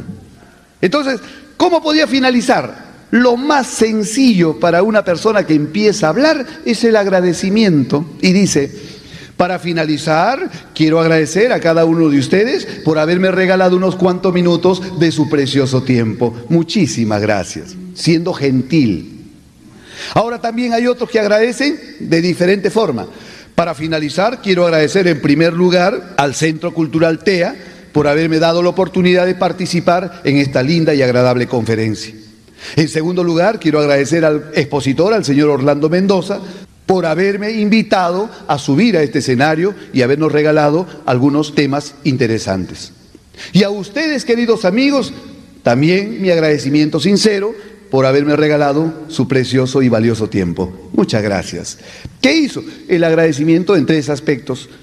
Dirección, o mejor dicho, a la institución a la cual pertenecemos. Dos, a quien dirige. Y tres, al público. Eso es lo más sencillo. Pero también podríamos terminar con algo interesante, con una frasecita célebre, por ejemplo.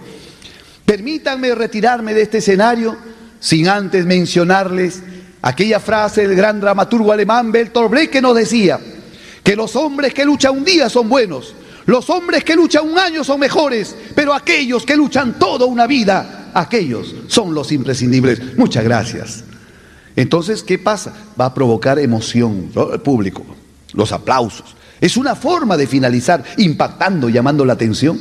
Ahora puede decirlo de otro modo. Y para finalizar, quiero recordarle lo que decía el gran maturgo alemán Bertolt Brecht. Los hombres que luchan un día son buenos. Los hombres que luchan un año son mejores. Pero aquellos que luchan toda una vida, aquellos son los imprescindibles. Muchas gracias. Y termina también. O sea, depende del estilo que tenga el orador y depende qué tipo de oratoria está utilizando.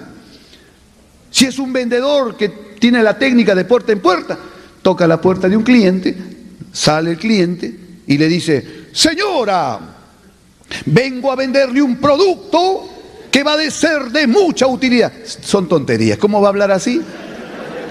Pero si es un orador político, ahí sí podía utilizar ese estilo. ¿eh? Todo depende de qué tipo de público tenga usted al frente. Entonces, frases célebres también puede terminar con algo anecdótico algo que llame la atención, algo que haga reflexionar. Entonces, en usted está prepararse, ¿qué voy a dar a mi público? ¿Cómo lo voy a impactar? No vaya a hablar por hablar. Hoy voy a hablar de Miguel Grau. Eh, Miguel Grau nació en Piura. Eso no es pues oratoria. Por eso se dice, el arte de hablar en público. El que habla en público es orador. No necesariamente si no habla con arte.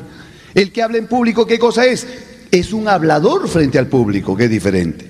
Y el que habla con arte es orador. Igual el declamador. Declamador. Una persona sale al frente y dice, Dios mío, estoy orando al ser que vivo.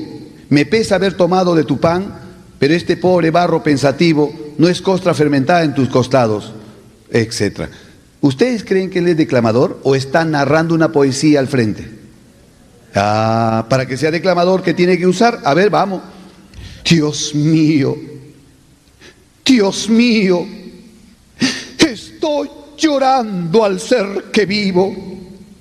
Me pesa haber tomado de tu pan, pero este pobre barro pensativo no es costra fermentada en tus costados. Tú no tienes Marías que se van. ¿Qué está haciendo la persona? Está ejerciendo, está utilizando sentimiento, está variando su voz, está elevando la voz, está bajando usando gestos, emociones, usando el movimiento armonioso. Entonces, es un declamador y la declamación es un arte. ¿Comprendido?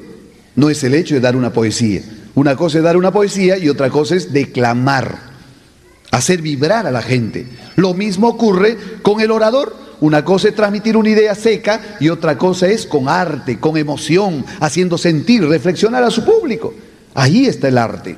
En conclusión, amigos, una vez que ya usted terminó de hablar, puede usar el muchas gracias como punto final. Cuando uno está escribiendo y pone un punto y ya no sigue escribiendo, ¿cómo se llama? Punto final. El punto final es semejante a las palabras finales que usa el orador. ¿Y cuáles son las palabras finales? Gracias, muchas gracias, muchísimas gracias he dicho, aunque el término he dicho ya casi no se usa en estos tiempos, pero el gracias sí. Hay cuatro formas de finalizar. Uno, usando el tono de voz ascendente. Por ejemplo, do, re, mi, ascendente. Descendente, mi, re, do. Entonces dice, para finalizar, quiero recordarles lo que decía Jesucristo. Un buen árbol da buenos frutos, pero un buen padre da buenos hijos. Muchas gracias. Monotonía, un solo tono. Está hablando en do. Para finalizar, en do. Quiero terminar con una frase que pronunció Jesucristo. Un buen árbol da buenos frutos, un buen padre da buenos hijos. Monotonía. Para finalizar, quiero terminar con unas palabras que decía Jesucristo.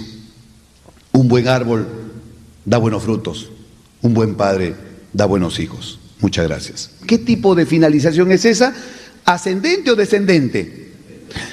La última parte, ¿descendió o ascendió? A ver, y quiero finalizar con lo que decía Jesucristo. Un buen árbol da buenos frutos, un buen padre da buenos hijos. Muchas gracias. ¿Ascendente o descendente? De acuerdo al tono de voz. Descendente. Y si digo, y quiero culminar con aquella frase que pronunciara Jesucristo, un buen árbol da buenos frutos, un buen padre da buenos hijos. Muchas gracias. ¿Ascendente o descendente? Ascendente. ¿Comprendido? Entonces, usted puede utilizar el ascendente o el descendente, o puede terminar el acelerado o el pausado. Y para finalizar, quiero recordarle lo que dijo Jesucristo. Un buen árbol da buenos frutos, un buen padre da buenos hijos. Muchas gracias. Independiente de que sea ascendente o descendente, lo dice calmado. Y el otro acelera las últimas palabras. Dice, para finalizar, quiero recordar lo que decía el célebre Jesucristo. Un buen árbol da buenos frutos y un buen padre da buenos hijos. Muchas gracias. O sea, la última parte lo acelera un poquito más. A veces eso se usa también para provocar los aplausos. Cada vez que termina la idea, acelera un poco y le pone énfasis y entonces eso provoca los aplausos. Podemos también terminar, ya dije, con ciertas frases o con la despedida, pero después de esas frases, muchas gracias, con fuerza, con énfasis. Una cosa es decir muchas gracias que decir muchas gracias. ¿Comprendido?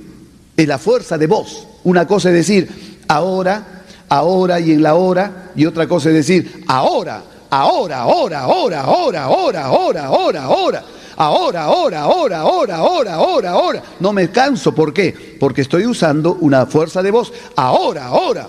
Entonces, en vez de decir, amigos y amigas, muchas gracias, debo decir, amigos y amigas, muchas gracias. Muchas gracias. Muchas gracias. Muy agradecido. Gracias. O sea, fuerza de voz. A eso se llama énfasis. Hay que usarlo cada cierto tiempo para darle fuerza, vitalidad a lo que estamos hablando. Muy bien, de esta forma podríamos también decir que el orador debe finalizar haciendo preguntas. Ejemplo, amigos, quiero terminar mi exposición manifestándole lo siguiente, pero para ello quiero hacerle unas cuantas preguntas y quiero que contesten con esa fuerza de voz que los caracteriza a los hombres valientes, no con ese silencio ni con la voz débil de los cobardes. Vamos a hacer que nuestro país sea grande, próspero y bien desarrollado. ¿Qué dicen ustedes? No he escuchado su respuesta. ¿Vamos a lograr que nuestro país surja en estos últimos tiempos?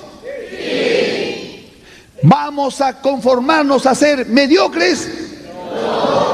El orador provoca que digan sí o que digan no. Usted lo argumenta. Usted puede decir un sí, sí, no o un no, sí, no. Pero es recomendable siempre terminar en un sí. ¿Comprendido? Por ser positivos. ¿Vamos a permitir que nuestro país siga en la misma situación que se encuentra? No. ¿Vamos a lograr que nuestro país salga adelante? Sí. ¿Vamos a ser conformistas como siempre hemos sido? No. ¿Vamos a tener mente ganadora? Todo? Sí. Y cuando ya respondieron, entonces usted también hace una pequeña respuesta a todas las respuestas recibidas. Entonces dice, amigos, su respuesta me emocionan y yo tengo la plena seguridad que vamos a salir adelante porque ustedes lo quieren y así va a ser. Muchas gracias. Entonces termina, ¿no? Pero ¿qué pasó? Hizo participar a su público al final. ¿Cómo participaron todos? Involucrándose, ya sea diciendo sí o ya diciendo no. Es otra forma de finalizar. ¿Comprendido? Ahora hay otros que también finalizan con vivas.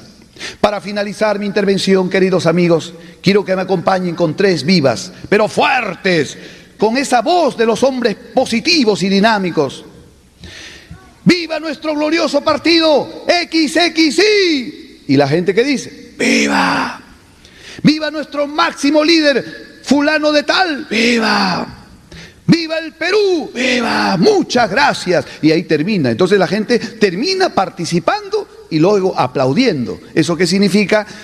Que el orador lo ha movido en la última parte y lo ha involucrado a todos a participar de acuerdo a lo que él transmitía. También esa es otra forma de finalizar un mensaje.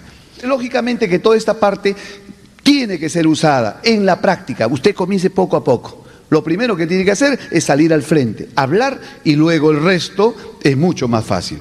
Queridos amigos, voy a terminar esta primera parte agradeciéndoles a cada uno de ustedes por esa atención, por esa inquietud que han tenido y luego comenzaremos con la segunda parte eh, donde habrán preguntas de parte de ustedes y ahí vamos a ser mucho más específicos con nuestras respuestas. Muchísimas gracias por su presencia de todos ustedes. Gracias.